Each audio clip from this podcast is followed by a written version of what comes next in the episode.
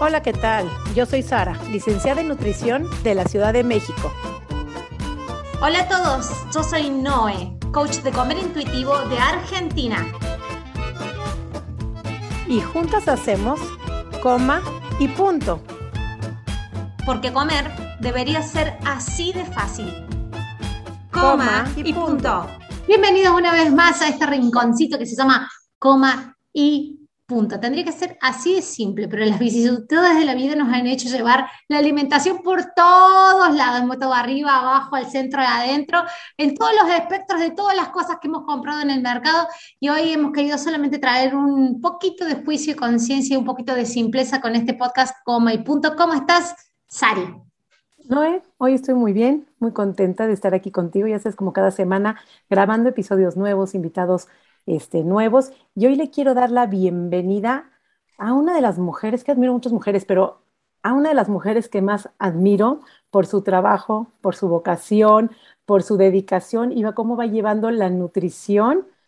Eh, como me dijo, dos variaciones estándar de, diferente de la media revolucionaria. Así es que hoy no quiero dar más preámbulo y tenemos con nosotros a mi querida Claudia Unot. ¿Cómo estás? Ay, Sari y Noé, muchísimas gracias por la invitación. Estoy muy bien, muy emocionada de estar aquí. Vamos a hablar de un tema pues interesante, ¿no? La salud mental de la mujer. Así y, es, y quiero decirles que definitivamente no, o sea, un disclaimer, ¿sale? Este, esto es como un interés personal, ¿no? Profundo. No, o sea, no soy ni la más experta ni nada pero creo que es como, de menos como dejar las gotitas, ¿no? De la duda o sembrar así un poco la, como la, la intriga por querer seguir informándonos más sobre este tema, ¿no? De alguna manera. Y Claudia es experta en hablar de esto porque es una super nutrióloga que es licenciada en nutrición por el Reino Unido tiene maestría en nutrición humana, orientación materno-infantil de la Universidad de Guadalajara, doctorado en comportamiento alimentario, eh, tiene una certificación en la Academy Nutrition de Dietetics sobre el proceso de atención ya, y tiene, no saben cuántas medallas tiene para ahí, pero espérame, nutrióloga certificada por el Colegio Mexicano, coordinadora, maestra, profesora, dorada, mamá, sobre todo también, mujer, además mujer, y tiene un podcast también que tienen que ir a escuchar.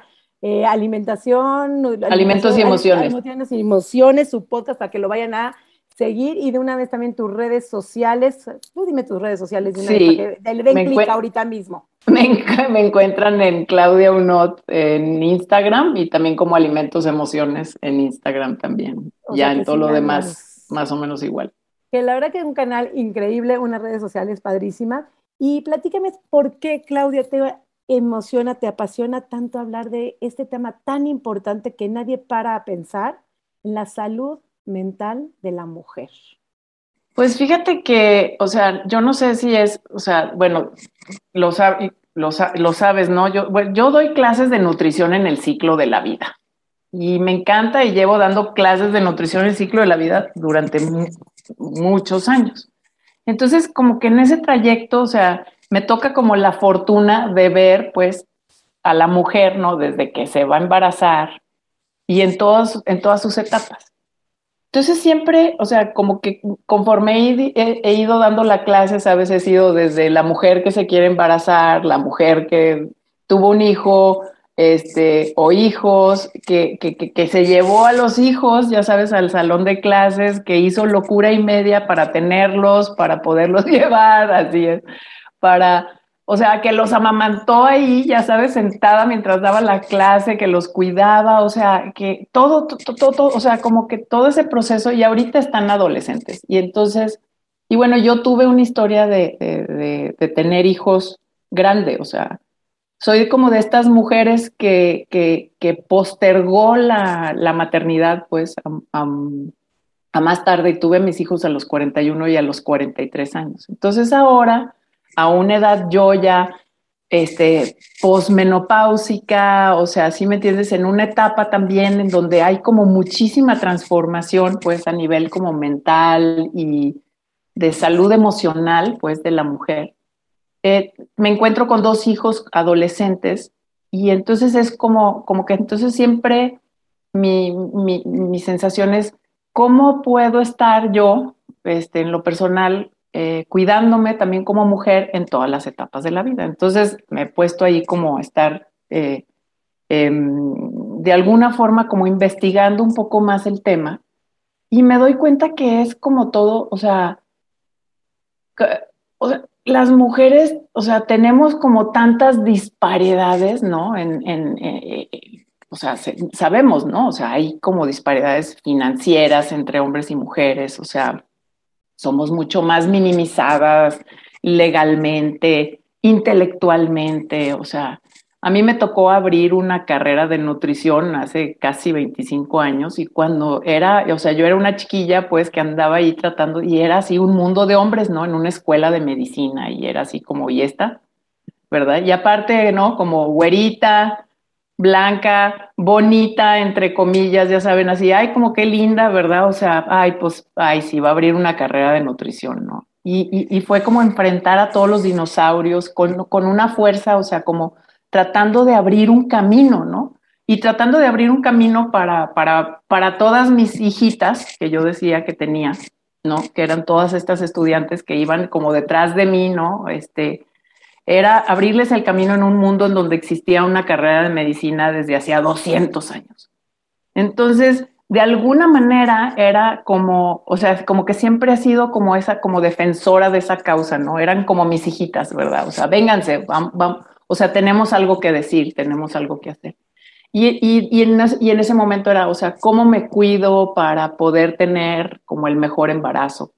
En un momento en donde yo, yo era más grande, ¿no? O sea, tenía 40 años. Entonces, ¿cómo me cuido para tener un embarazo que sea un lugar en donde yo esté empoderada, ¿no? Donde yo pueda participar en ese embarazo, que una persona no decida, por ejemplo, por mí cómo participo también como en la lactancia, en mi trabajo, o sea, cómo le hago para poder combinar todas esas cosas, cómo le hago para estar bien en un, o sea, en una persona como muy curiosa, para mí, por ejemplo, la nutrición y la psicología siempre han sido uno, uno y la misma cosa, o sea, yo siempre me he manejado como en toda esa área conductual, entonces siempre ha sido como comunicar todo eso. Entonces ahorita yo tengo 56 años, entonces es como en, ese, en esta edad, ya también después de haber pasado como por varias etapas, me doy cuenta que, que o sea, que digo, bueno, ¿cómo quiero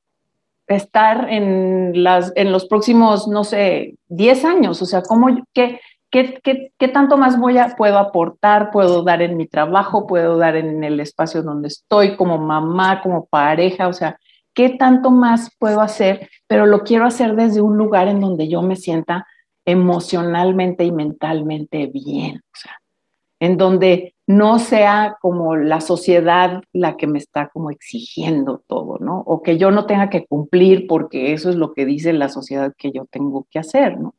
O que, o que, o, o, o, por, o una cosa, por ejemplo, que también sucede mucho ya ahorita que es así, no, bueno, pues es que si tienes esa edad, ¿sí me entiendes? Pues entonces, pues ya, ¿no? O sea, déjaselo a las chavitas, ¿no? O que dices, oigan, yo tengo bastante todavía que decir, ¿no? Entonces también como esa falta de respeto también como a, a una etapa de maduración, te digo, todo esto tiene que ver para mí también como con mi propia salud mental, o sea, cómo yo me encuentro, cómo yo me siento conmigo misma. Y entonces, para, para poder estar en un espacio en donde, en donde eh, yo me sienta bien conmigo, pero también eso pueda comunicar, porque tengo mucho contacto con, con jóvenes y con alumnos y entonces este, quiero, quiero poder como transmitir este autocuidado, ¿no? O sea, a través de esto. Esa es la idea para mí, es de estos temas, ¿no? Qué importante, mi querida Claudia, porque creo que la salud de la mujer en el, por lo menos en la etapa de la maternidad, queda completamente abandonado y olvidado.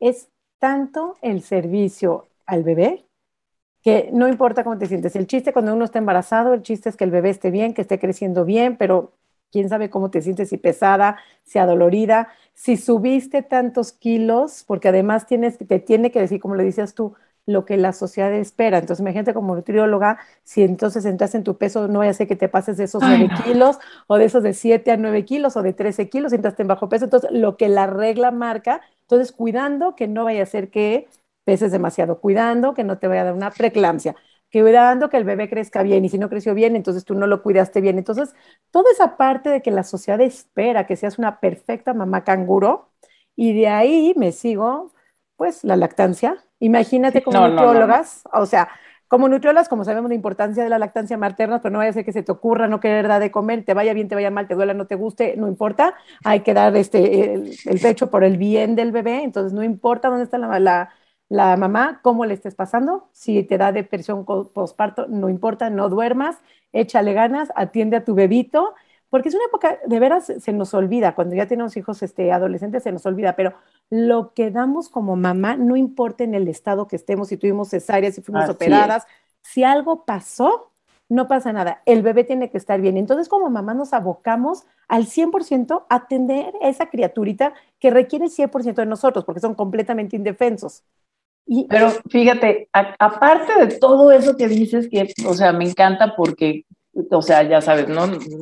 Es como te lo cuentan como que, ay, sí, la lactancia, y verdad, oye, y si yo no quiero darle lactancia, o sea, ¿qué? ¿Es mal? O sea, entonces ya soy la peor mamá o qué, por ejemplo. está visto. o si, ¿no? O si, bueno, muchísimas cosas en ese sentido, pero, lo, pero quizás una de las razones por las cuales también me metí mucho este tema es porque si te metes a estudiar, este, ya, o sea, hay, hay, hay mucho, muchos estudios al respecto, o sea, el cerebro de la mujer cambia durante tres etapas importantes en la vida, ¿sale? Que son la pubertad, bueno, también la de los hombres, pero en, principalmente, o sea, bueno, no, vamos hablando ahorita de la mujer, que es el tema, entonces, la pubertad en donde el número de neuronas que tú tenías, por ejemplo, este, en la, al nacer, pues, en, a la hora de la etapa de la, adolescencia hay una cosa que se llama pruning, o sea, como que si fueras a podar este, una poda,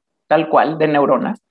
Y pum, en la pubertad, o sea, se recorta el número de neuronas. Entonces, de entrada, o sea, lo que hayas estimulado, pues, en un momento dado en la infancia, o sea, como lo que siguió funcionando o algo, pues eso, eso se, más o menos se anda quedando, ¿no? Entonces ese es una buena, un momento como muy importante, relacionado con, obviamente, estrógenos y un montón de cosas, ¿no? También niveles de testosterona que tengamos. Eso es por un lado. Y en la segunda etapa, como más importante, es esta etapa del embarazo y de la lactancia. Y después del embarazo, el tamaño de nuestro cerebro como mujeres se encoge y, entonces es así como, a ver, nadie se alarme, ¿sí me entienden? O sea, no es así como que ya somos unas tontas y no, no, o sea, eh, él, o sea, nos está pidiendo también de alguna forma, como ese cerebro que de alguna forma, como nos concentremos, ¿no? En, en estar cuidando a ese bebé, ¿no? Pero nosotros somos como tan exigentes, porque precisamente eso es como, es como, de alguna forma nos prometieron que podíamos tener todo, en todos estos como temas de la mujer, de, de, ¿cómo se llama? De, eh, pues todo el movimiento feminista, etcétera. Nos prometieron que podíamos tener todo, pero sin embargo, lo que nos ha pasado es que no le hemos pasado haciendo todo. Entonces, tengo ese bebé que me está demandando que yo esté como ahí presente y ese, ese o sea, ese cerebro no se vuelve como a, a acomodar en su lugar, ¿sale? como hasta que el bebé tiene como dos o tres años. Yo me acuerdo que tenía una amiga que me decía, o sea, vas a ver, Claudia, que cuando, que, cuando tú estás embarazada, o sea, no, o sea, yo me acuerdo haber estado embarazada y yo decía, es que a mí no me funciona la neurona. Y entonces también entra como todo ese rollo de la discriminación de la mujer. Ay, es que pobrecita anda hormonal. Que yo cuando me dicen eso, o sea, sí tengo ganas como de agarrar a alguien del cuello, ¿verdad? Y decirle, pues sí.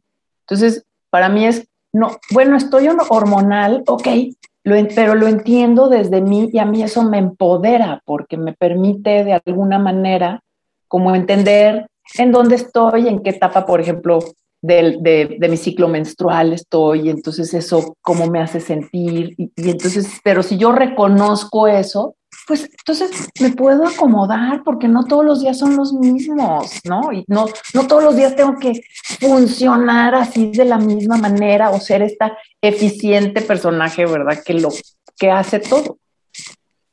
O sea que, Clau, hay algo que, es como que no terminamos de entender, que lo pasamos por encima, pero el embarazo y el parto son hipertraumáticos. O sea, nosotros las mujeres soportamos niveles de unidades de dolor que un hombre, por ejemplo, no soportaría y sobrevivimos. O cualquier hombre, el hombre con las hormonas masculinas entraría en shock y, pasaría a la muerte, la mujer no. Entonces, ese, ese encogimiento que hay, en realidad el encogimiento del sistema nervioso que hay postparto no es en el volumen neuronal, de masa neuronal, sino la cantidad de sinapsis que hay. Y fíjate que se correlaciona con las depresiones postparto. Claro, por supuesto. Es hiper necesario pasar por esto de decir, acabo de parir, puedo bajar totalmente, quedar en, como en funcionamiento de reserva con lo mínimo indispensable porque mi cuerpo está tratando. Por eso si mi cuerpo y mi, y mi psiquis creen que es necesario llevarme a una depresión para yo dejar de hacer, fíjate, este entendimiento es para dejarme de, de, que yo ande como una mamá canguro que dice la Sari,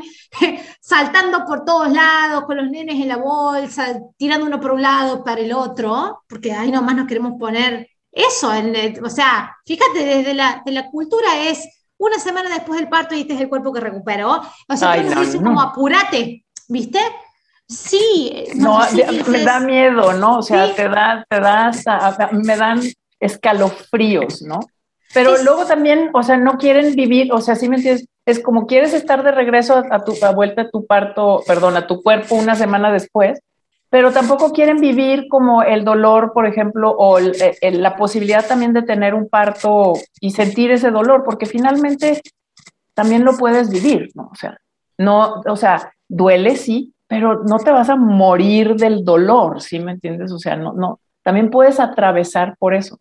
Pero tenemos como unos estándares tan altos que entonces estamos como navegando por esa incómoda carrera de obstáculos, ¿verdad? Por la vida sobrecargándonos como nuestros cuerpos y nuestras mentes con todos estos procesos, pues. Y el otro etapa también que es bien importante, que es la tercera, pues a la que no entré, pues es la etapa de la perimenopausia. Y fíjense, todos tienen que ver con temas de hormonas, o sea.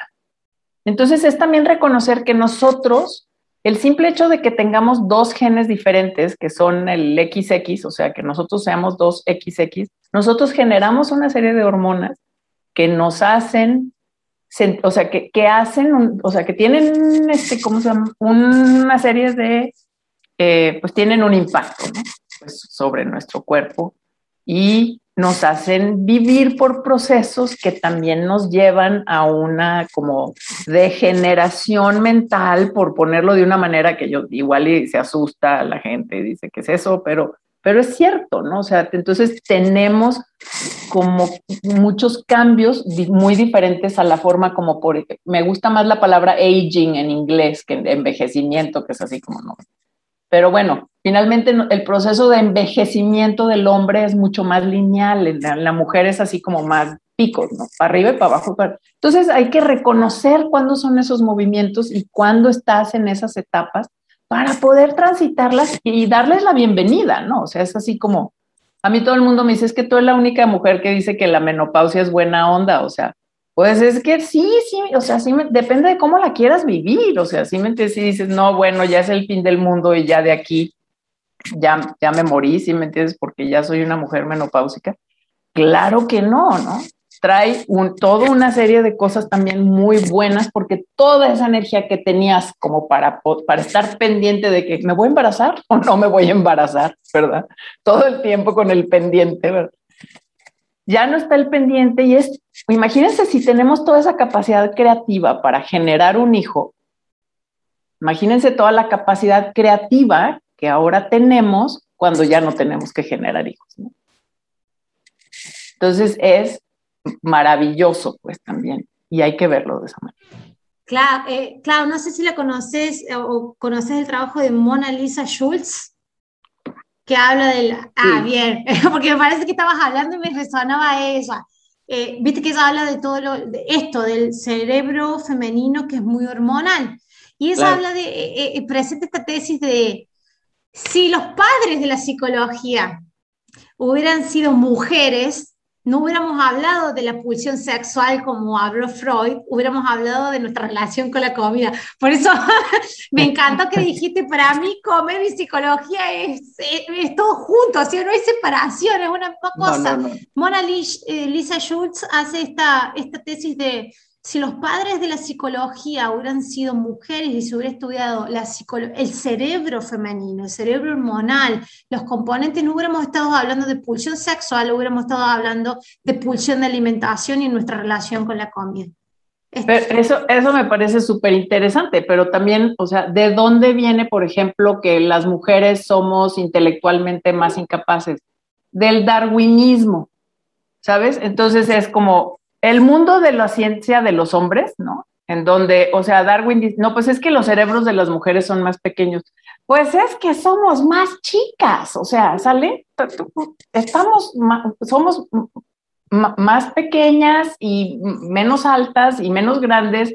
¿Y qué creen? O sea, pero eso no nos hace diferentes ni en cantidades de neuronas ni nada. O sea, Realmente las diferencias sutiles que tenemos en la forma en que funcionan nuestros cerebros como hombres y mujeres es como, ¿no? Los hombres son mucho más espaciales y encuentran tal vez las, y nosotros somos muy buenas para, más buenas para tal vez, estoy generalizando horrible, ¿verdad? Pero más o menos, somos más buenas para... Es que tú en 1981 me dijiste que, o la semana pasada me dijiste que, entonces recordamos diferentes cosas o hacemos diferentes conexiones y las necesitamos también para todo este tema de las crianzas. Pero sí creo que es como muy importante reconocer reconocer que sí somos diferentes, ¿no? Y que no somos de ese, ese Darwin, ¿sale?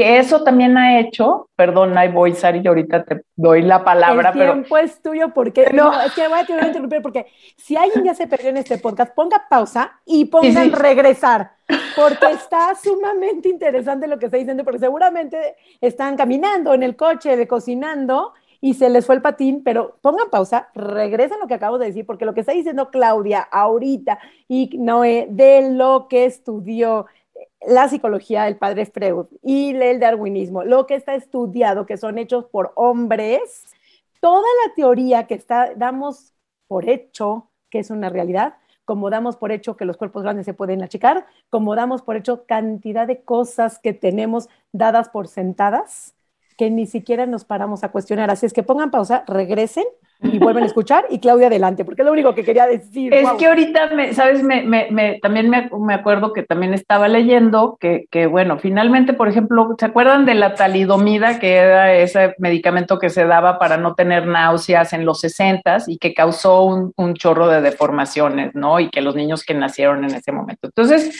a partir de eso, en ese momento, como que dijeron, vamos, o sea, las mujeres, olvídense, ah, no las vamos a estudiar y entonces fue una época como de los 60 hasta que, hasta el periodo del, del VIH, o sea, cuando empezó como el tema del VIH, que las mujeres también dijeron, a ver, no, espérenme tantito, nosotros también necesitamos ser estudiadas, pero durante, es como, híjole, es que si metemos, por ejemplo, el tema de la menstruación en, en como en estudios, ¿no? Controlados, pues es que nos, hace ruido. Entonces, mejor, ¿saben qué? Quiten a las mujeres. La lactancia, no, hombre, olvídense, eso también hace mucho ruido. entonces, luego, este, el embarazo, no, eso también. Entonces, nos, nos sacaron durante años. Entonces, por ejemplo, temas de, de fármacos, de uso de fármacos, ha sido un tema tremendo porque nos dan, por ejemplo, las mismas dosis que los hombres, y de cosas que nosotros no, no, no, no, o sea, nuestro cuerpo no está como capacitado para, enfrentar, pues, ¿no? Porque hemos sido como excluidas, pues, de alguna forma también. Si realmente quisiéramos como entender cuáles son las diferencias como entre hombres y mujeres, tendríamos que decir, a ver, tenemos que hacer este estudio para, por ejemplo, para todo, para un grupo enorme de mujeres, este estudio para un grupo enorme de hombres, no ponerlos a los dos en el mismo paquete y luego hacer este, ¿cómo se llama? Eh, eliminar las covariables estadísticamente, porque ahí lo único que estás haciendo es también como borrando, o sea, poder ver las diferencias. Y, y, pero lo que pasa es que no lo hacemos de esa manera porque en investigación pues cuesta carísimo, ¿no? O sea, realmente. Entonces es un caos. O sea. Es un caos. Y justamente en la universidad platicábamos, fíjate, mi Clau, que hablaban de las estadísticas, que qué porcentaje de mujeres muere, qué porcentaje de hombres mueren. Entonces argumentaban que eh, la muerte de los hombres es mucho mayor. Pero ojo, ni siquiera vemos las causas. Probablemente en violencia, algún tipo de violencia, pero en matanzas, así, los hombres tienen una mayor estadística de muerte pero las mujeres que mueren muchas veces mueren por el simple hecho de ser mujer. Entonces, por el simple hecho de ser mujer, traemos un estigma, ya traemos una carga de que somos mujeres, de a lo mejor de que no merecemos, a lo mejor no los mismos derechos. Entonces, esa carga de diferencia de hombres y mujeres, ya traemos una carga atrás. Pero esa carga, hazte cuenta, o sea, también se ve, la vemos, por ejemplo, en los temas de medicina. Entonces, si tú ves, o sea, cómo nos tratan en medicina, o sea, si nosotros vamos con el médico, nos tratan como desde la medicina del bikini.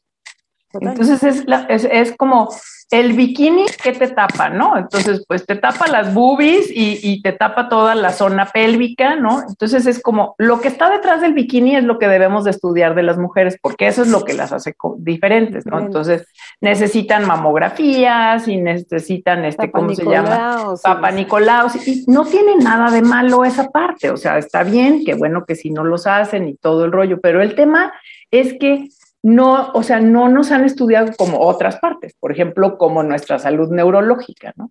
Entonces, al no hacer eso tampoco, tampoco, o sea, no están viendo el impacto que, por ejemplo, nada más las hormonas tienen sobre nuestra salud mental. Pero nosotros somos como dos o tres veces más proclives, por ejemplo, a desarrollar ansiedad y depresión que los hombres.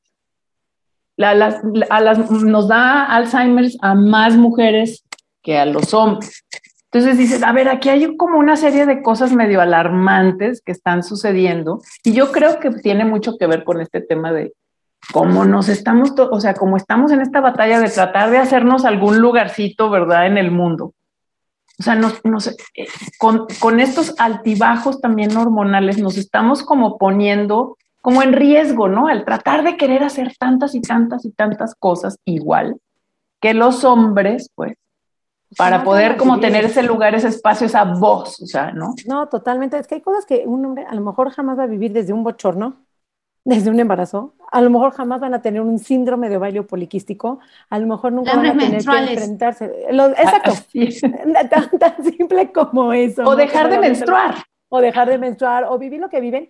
Y hay una historia que me la había leído yo a Julia Borboya, que era una secretaria que le era fiel a su jefe por 15 años, completamente 18 años, completamente fiel, a la hora que sea, en la noche le contestaba, a todas horas completamente fiel. Y de repente un día llega a su escritorio y tiene todas sus cosas empacaditas y le dice, estás despedida y le cierra la puerta. Y se asemeja a lo que vive una mamá cuando has estado 15, 18 años al servicio total de los hijos, lo que necesitan a lo que sea, las medicinas, la enfermedad, te echas al director porque hizo algunas este, X en su adolescencia que se la cortaron los, como dices, se les ha cortado el cerebro, entonces hacen sus cosas en la adolescencia y ahí está la mamá y de un día de repente cumplen 15, 18 años, te cierran la puerta y te dicen, estás despedida. Y ese síndrome de nido vacío, ¿no? O sea, tal cual al mismo tiempo que estás como en perimenopausia y pasando por esa que ya de entrada es también así como costoso pues para nuestro cuerpo hormonalmente. ¿Qué pasa en ese momento? ¡Pum! Se acaban los estrógenos, ¿verdad? Se acaba la progesterona y tienes que tomar decisiones, o sea, ¿no? ¿Me la sigo tomando externamente? No, y que me cáncer, cáncer, dinero también. ¿Y por qué tienes que tomar ese tipo de decisiones? ¿Y qué te implica también en, como cuidado de salud mental? O sea, ¿qué te implica? ¿Cómo que yo que tengo este, hombres jóvenes, pues para la edad que tengo, entonces dices, a ver, es que yo necesito tener energía, ¿verdad? No puedo estar ahí o sea, porque los bochornos y la resequedad vaginal y que las ganas de no tener relaciones sexuales, o sea, se te van a quitar o bajar, o sea, son temas que hay que poner sobre la mesa, no hay que decir, ay, no, no vamos a hablar de eso, ¿verdad? El cambio de cuerpo y esperamos que no cambien ah. los cuerpos, quería decir, además, o sea. El hecho de que vas a a, e, entrar en un proceso como de envejecimiento y eso, y eso qué, o sea, entonces ya, ya no, ya no le sirves a la sociedad. o sí, sí, porque no, te ves como debes verte, así es. O no usas las cremas anti-aging porque estás envejeciendo, entonces te pongas lo que te pongas, vamos para allá todas. O y la otra es, o sea, no, entonces me voy a poner Botox o no me voy a poner o me voy a hacer o me voy a o sea, digo, o, sea, bueno, finalmente, o sea, voy a envejecer y punto, y bienvenido, ¿no? Pero entonces, ahora, si voy a envejecer, que todos vamos para allá, como dices, ¿cómo? O sea, ¿cómo quiero envejecer? Entonces, ¿cuál, ¿cómo me asumo, no? O sea, con mis, con mis arrugas o mis, y, o sea, ¿cómo me acepto y me quiero de mi cuerpo en el que yo tengo? o sea, y cómo eso lo, convierto en poder hacer un ejercicio que también sea, no, o sea, amigable conmigo misma. Es, todo lo que ustedes hablan, ¿no? En todos sus podcasts. Hay, eh, no sé si está familiarizada, Clau, con la teoría de los arquetipos en la evolución de la salud mental de la mujer que pasa por preprincesa, princesa, pre-reina y reina, y el reinado, teóricamente, digamos, en toda la cosmovisión energética del pasaje de una mujer por esta tierra, el reinado coincide, digamos, con la menopausia. Y básicamente me llamó muchísimo la atención esto que dijiste, es el, momento que la mujer ya no tiene que volcar energía, crear otra vida, a cada 28 días renovar sus hormonas, perder parte del tejido corporal, renovar todas sus células, sino de que está su energía ya encapsulada para eso, reinar. Básicamente lo que desde la imagen corporal se cree, desde la neurociencia y la evolución, digamos, de, de, de la percepción también de la imagen, para eh, con esto, digamos, ser un coadyuvante a, lo que es la salud mental. Esta teoría del reinado nos habla mucho de esto de decir, ya no estoy preocupada por lo que los súbditos teóricamente me dicen, sino que me siento en el trono y el que no le gusta no es parte de mi reinado. Básicamente yo tengo que poder llegar a ese punto en el que ya no es por quedar bien con los otros, tengo que quedar bien 100% conmigo mismo y con mi reinado, básicamente. Es reinteresante cómo la teoría, digamos, de los arquetipos en ese, en ese aspecto ve a la, a, la menopausia como la coronación del reinado, del ascenso de la reina a su trono. Y sí te pasa, o sea, sí te sientes, así, o sea, llega un momento, es como, eso también te pasa, fíjense, son momentos también hormonales, es como cuando estás embarazada, o sea, yo, digo, yo me acuerdo que yo decía, es que aquí si truena China, sí, pues que truene China, ¿verdad? Porque yo realmente estoy en lo mío, que es andar, o sea, aquí, ¿no? Creciendo este ser, ¿verdad? Con toda mi energía volcada ahí. A mí si me dicen que este problema en el trabajo, no, no me importa. Cuando, cuando ya pasas como por esa etapa, ¿no? O sea, la, menopausia es sensacional, o sea, porque de veras volteas a ver así como los temas y dices, ¡ja! o sea, me río, ¿no? Porque ya, o sea, no, no, cobran esa importancia. Ahora, eso a veces se ve mal, ¿no? Porque, ah, o sea, dices cosas que no debieras de decir, o sea, ¿sabes? No, no, pero pues es, que me es delicioso, es delicioso. Eso recuerdo en el podcast que grabamos contigo, en tu podcast de Alimentos y Emociones, que fue, este, yo te decía, es que los 40 años son como muy liberadores, ya no estás tanto esperando y me decía, espérate a los 50, todavía son mejor. Entonces yo creo que es liberarnos de esa parte social, ¿no? De esas expectativas sociales que todo, ¿cuántos años de la vida llevamos esperando esa sociedad envejecer como nos proponen que deberíamos envejecer, no sé, no sé qué tan cierto sea de la realidad, lo que proponen, a menos que nos metamos a cantidad de cirugías, porque también esas decisiones hay que tomar, ¿no? Porque empiezas a, se empieza a caer todo, se empiezan las líneas de expresión a marcar y entonces hay que meterse todo tipo de cirugías para envejecer jóvenes, probablemente, podemos llamarlo así. Este, el trabajo, qué tan funcionales somos en el trabajo o qué tantas oportunidades vamos perdiendo, porque las mujeres de 50, 60 van perdiendo oportunidades de trabajo también. Hombre, ¿tú crees que te van a dar un trabajo a los 56 años y de un de repente lo pierdes? O sea, no te, lo van a dar porque es así como, si, si mal se lo van a dar a un hombre, o sea, mucho menos a una mujer. Entonces, a mí sí, yo por eso, me, o sea, este, siento que es como ok, bueno, ¿cuánto vamos a vivir?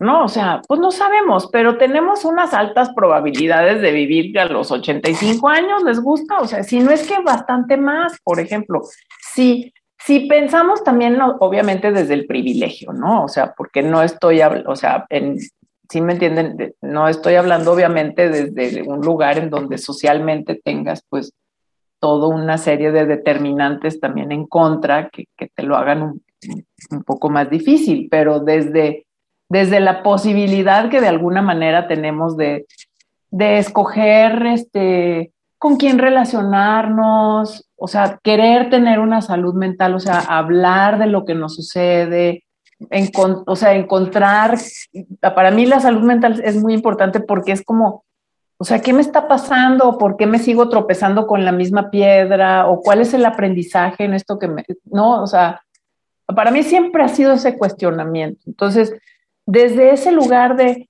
estarme cuestionando, de, poder tener acceso a una alimentación este, que, que, me haga sentir bien, que me haga disfrutar, pero y también saber que si duermo mejor y que si hago ejercicio desde un lugar en donde a mí me gusta, no porque tengo que tener un cuerpo, pero desde todo ese lugar, digo, bueno, ¿cómo voy a cuidar también a mi cerebro?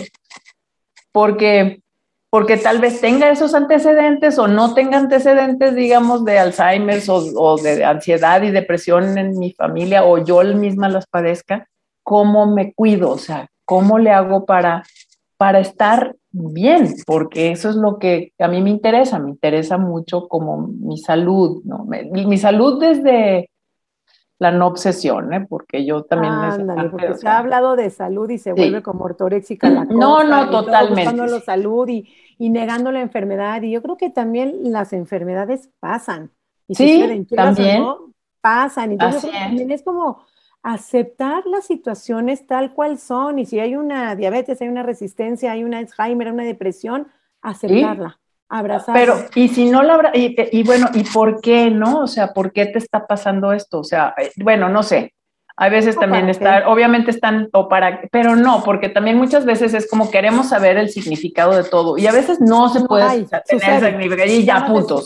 pasó. Entonces también desde ahí, como dices, o sea, abrazo esto, ¿no? Abrazo que esto me está sucediendo, ¿no? O abrazo que no puedo hacer ciertas cosas ya o que, o que quizás nunca había podido o abrazo que también ahorita me voy a poner a hacer algo como muy diferente que me saca de mi zona de confort, porque yo creo que también es algo que nos está pasando a muchos, todos reconstruyéndonos también todas estas ideas, ¿sabes? De, o sea, salud en todas las tallas o alimentación intuitiva, o sea, ¿cómo, cómo esto, cómo se hace, verdad? O sea, desde, desde dónde lo hago, cómo me acepto, o sea, sí si durante años no te has aceptado, o sea, ¿cómo empiezo a sanar todas estas relaciones, no? Conmigo misma, claro.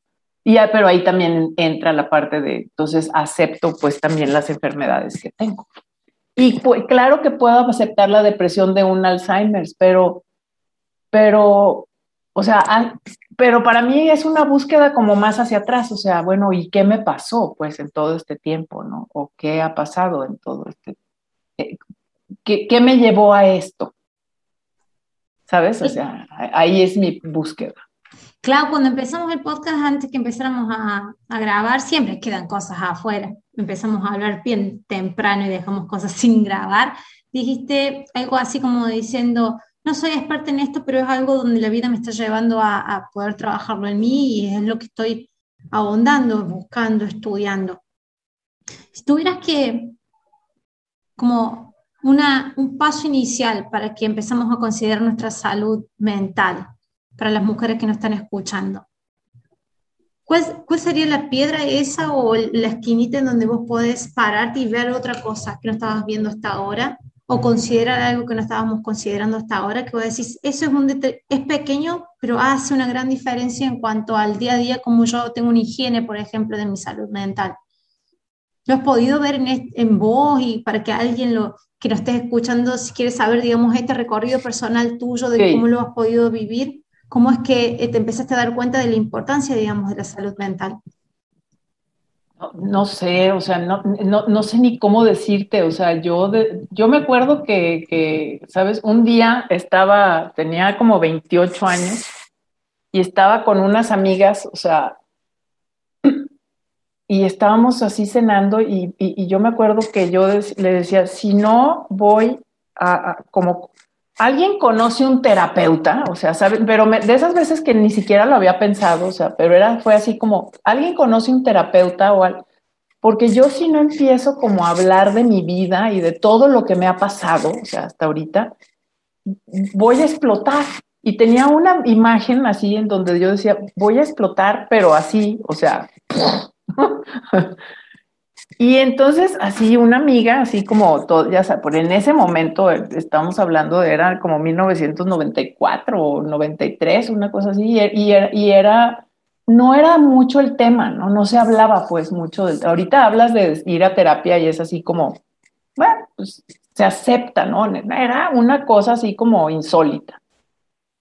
Y me acuerdo que, o sea, fui a una terapia corporal, corporal o sea, entonces con una base, este, ¿cómo se llama? Raikiana, muy importante, y había sido el terapeuta un, este, eh, alumno de Alexander Lowen. Entonces era una base corporal, entonces era trabajar con el cuerpo en posiciones que de alguna forma te, te, pusieran pues en, posiciones incómodas para de alguna manera qué te generaba eso en el cuerpo, ¿no? Y yo llegué para estar una hora pues en la terapia y salí dos horas después, habiendo, ya saben, como llorado, sacado todo, yo decía, esto es una maravilla, o sea, ¿dónde había estado toda mi vida, no? O sea, entonces a, través de un largo recorrido que, que nunca ha parado, o sea, porque yo siempre he seguido buscando como ayuda de un tercero, o sea, para que sea un poco mi, espejo, pues, para decirme a ver qué está pasando aquí. Yo encuentro, no hay que, que, que ya obviamente tengo la capacidad de también sola, pues, voltear a ver y decir, ok, este, pero a mí me sirve mucho como poder, no sé, platicar con otra persona y, este, y he pasado por muchos tipos de terapia, haciendo muchas cosas. O, la, por ejemplo, hacer yoga también me parece que es como una terapia, ¿no? O, sea, o un momento de meditación, o un momento, todo ese tipo de cosas también me parece que son como vitales. Entonces, si empiezo a sentir, soy una persona muy corporal, o sea, para mí sí se presentan como lo, lo que me siento en mi cuerpo. Entonces, si no tengo esa este, o sea, si empiezo a sentir en mi cuerpo como que no se siente bien, ¿sale? Entonces me tengo que detener, ¿no? O me pongo a caminar, ¿no? Como así, ya sabes, como, ¿qué, me está pasando? ¿En dónde lo siento? ¿En dónde está? ¿Sabes? ¿Cuál del, qué parte de mi cuerpo está atorada? O sea, ¿no? O sea, es el estómago, es el pecho, o qué, qué, o qué estoy cargando, o qué estoy haciendo. Y entonces ya eh, puedo decir como, y luego me gusta mucho, sabes, como estar escribiendo. Se me da como bastante por el tema de como de la autocrítica o de la búsqueda y eso pues tiene sus pros y sus contras, pero por ahí va como el tema de la búsqueda. Entonces, por eso te digo, la, nutrición tampoco se puede quedar nada más en la pura parte nutriológica, pues, ¿no? O sea, tiene que ir como aunada a esta parte de qué siento, en dónde lo siento, cómo lo sentí, y, eso ya va a derivar, pues, en mi salud mental, ¿no? En cómo estoy.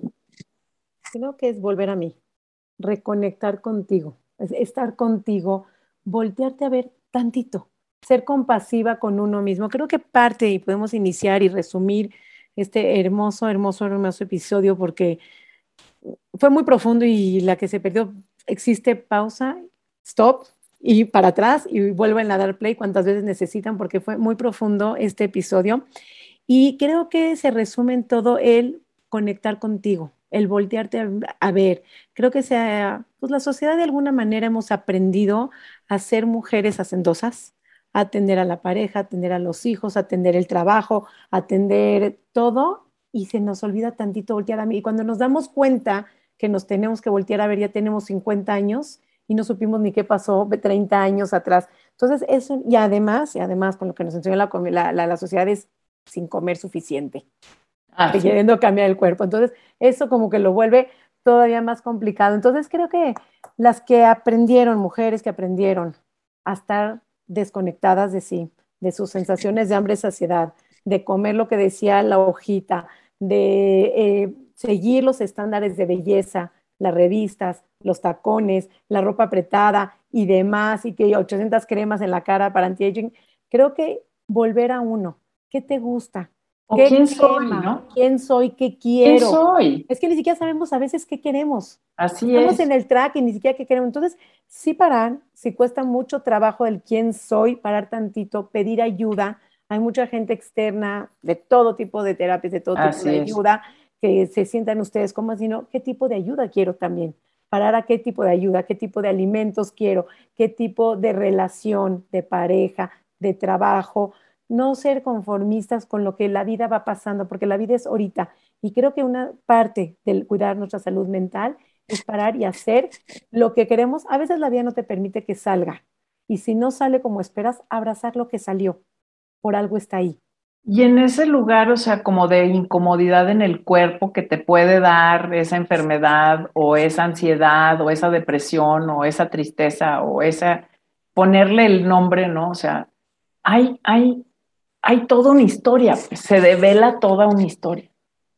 Entonces es como, ¿la quiero ver o no la quiero ver? ¿no? ¿La quiero sentir o no la quiero sentir? ¿La quiero tocar o no la quiero tocar? Y si me he hecho ese clavado, o sea, si sí me he hecho ese clavado, no es nada más como la sensación del cuerpo, o sea, es la sensación del cuerpo también con la comida, ¿no? O sea, eh, que si yo la toco, o sea, si me atrevo a ir a ese lugar o a ese espacio, que puede ser tal vez muy incómodo, o sea, es como el, como el, como el túnel de parir, o sea, ¿no? O sea, parir duele, pero le duele al bebé como le duele a, la mamá, o sea, nacer duele. Entonces, finalmente, si tú como te atreves a como a ver esa parte, ¿no? Que andas cargando o que, o que traes ahí medio chabolas o que se te presenta como una enfermedad, ¿no? si, es como la volteo a ver y digo, pues a ver a dónde me lleva, ¿no? Transitar la incomodidad, totalmente.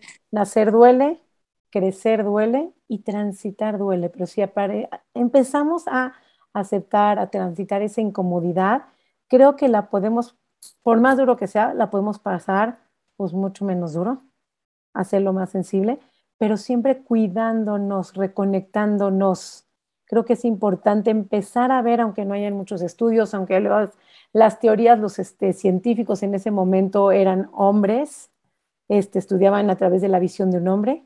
Afortunadamente las mujeres de alguna manera u otra vamos como posicionándonos en la sociedad, en las universidades como tú, querida Claudia, que estás haciendo gran diferencia desde el estudio en tus alumnas, el de construir, el desaprender, el volver a aprender y lo que hoy tienes como verdad absoluta, probablemente cambie mañana también.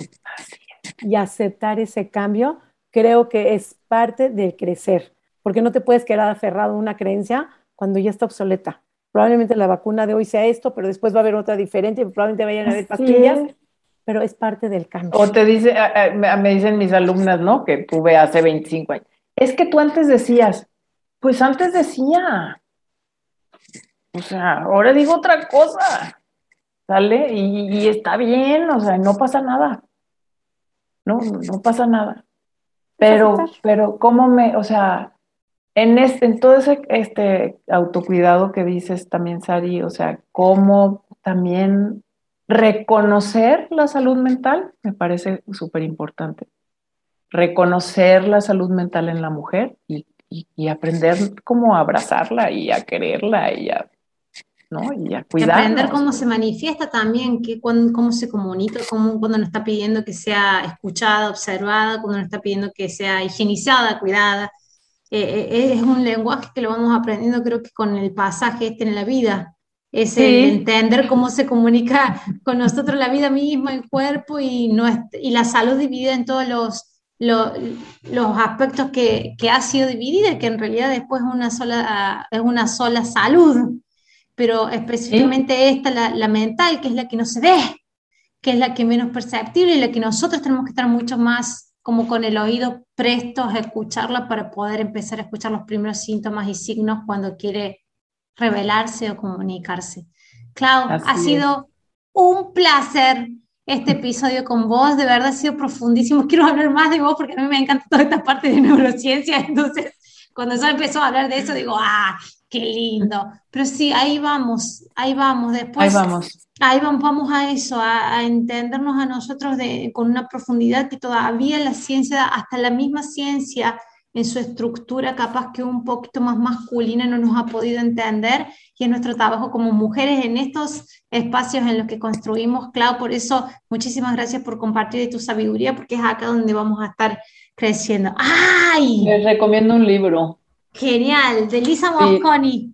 de Lisa Mosconi, se llama el X Brain, el XX Brain, ¿no? Y la verdad, o sea, es, es uno de los que he estado tocando y también varios. Acá también hay otro que me encantó también de Jill Bolt Taylor, este Whole Brain Living también. Esta mujer tuvo una embolia a los 28 años y duró como 10 años volviendo a reaprender hasta hablar, ¿no? Entonces, desde, o sea, ¿cómo puede ella vivir desde ese lugar de, qué es realmente entonces lo importante que hay que vivir y qué es lo que realmente no es importante vivir. Sí. Como las dietas. Totalmente. Lo que eso, eso sí es un lugar donde nadie es, nadie, nadie es ni productiva, ni feliz, ni reconecta con ella, ni tiene salud, ni trae, o sea, está lejos de ser la salud mental. Las dietas, aunque seamos aquí nutriólogas, no hablando y suene raro de una nutrióloga que sé que es la bajada que nos enseñaron, pero si antes decíamos, hoy podemos decir diferente, hoy creemos diferente y no se trata de cambiar de bando, no se trata de traicionar, sino se trata de crecer. Se trata de aprender y de mantenerse actualizados. Les digo que coma y punto, hoy es privilegiado de tenerte, mi querida Claudia, como invitada, de tenerte en este episodio, de escuchar esta sabiduría que una maestra, directora, catedrática, porque te voy a decir catedrática, tenemos que escucharlo. Este, lo vuelvo a repetir, vuélvanlo a darle play, porque creo que cuantas veces lo escuchen, más vamos a aprender, aunque sean las mismas palabras, se recibe de una manera diferente. Claudia, es tu espacio, es tu lugar, eres bienvenida, yo creo que se va a repetir. Agradecemos tu tiempo, que es lo más valioso que tienes, de haber estado con nosotros con tanto cariño, con la mejor actitud. Y sé que nos escuchas también, entonces de escucharnos, de ser parte, porque el que nos escucha y el que hable, no, además fan son parte, son, ya eres la familia como mi punto. Así es que completamente agradecidas, bienvenida. Y vamos a cerrar, si me repites tus redes sociales para que el que no le dio follow al inicio, lo puedo hacer ahorita. En Instagram me encuentran como Claudia Unot y, y también como Alimentos y Emociones. Y ahí he estado poniendo todo esto de la enfermedad, de lo que es la salud mental y la salud mental de la mujer. Y gracias a las dos, ha sido un placer y por favor sigan con estos programas maravillosos porque yo soy, me los como. qué honor nos haces o no nos haces. Este, digo mis redes sociales, y no es cierras el programa, por favor, soy Nutrición Sari en Instagram, en Facebook, al servicio de ustedes con todo nuestro cariño con este proyecto que nos llena el alma y hoy bendecidas de este episodio tan maravilloso que tuvimos el día de hoy. Noé, cierra el programa y repítenos tus redes sociales. Mis redes sociales son Mi Cuerpo Sin Reglas, tanto en Instagram como en, la página de YouTube, en mi canal de YouTube, donde vas a ver la grabación de este video. Recuerda dejarnos un comentario acá en el, cuadradito al pie del video, déjanos tu consulta, déjanos tu piropo para la Clau, tu saludo y nos vemos la semana que viene en el próximo episodio. Chau, chau. Coma y punto.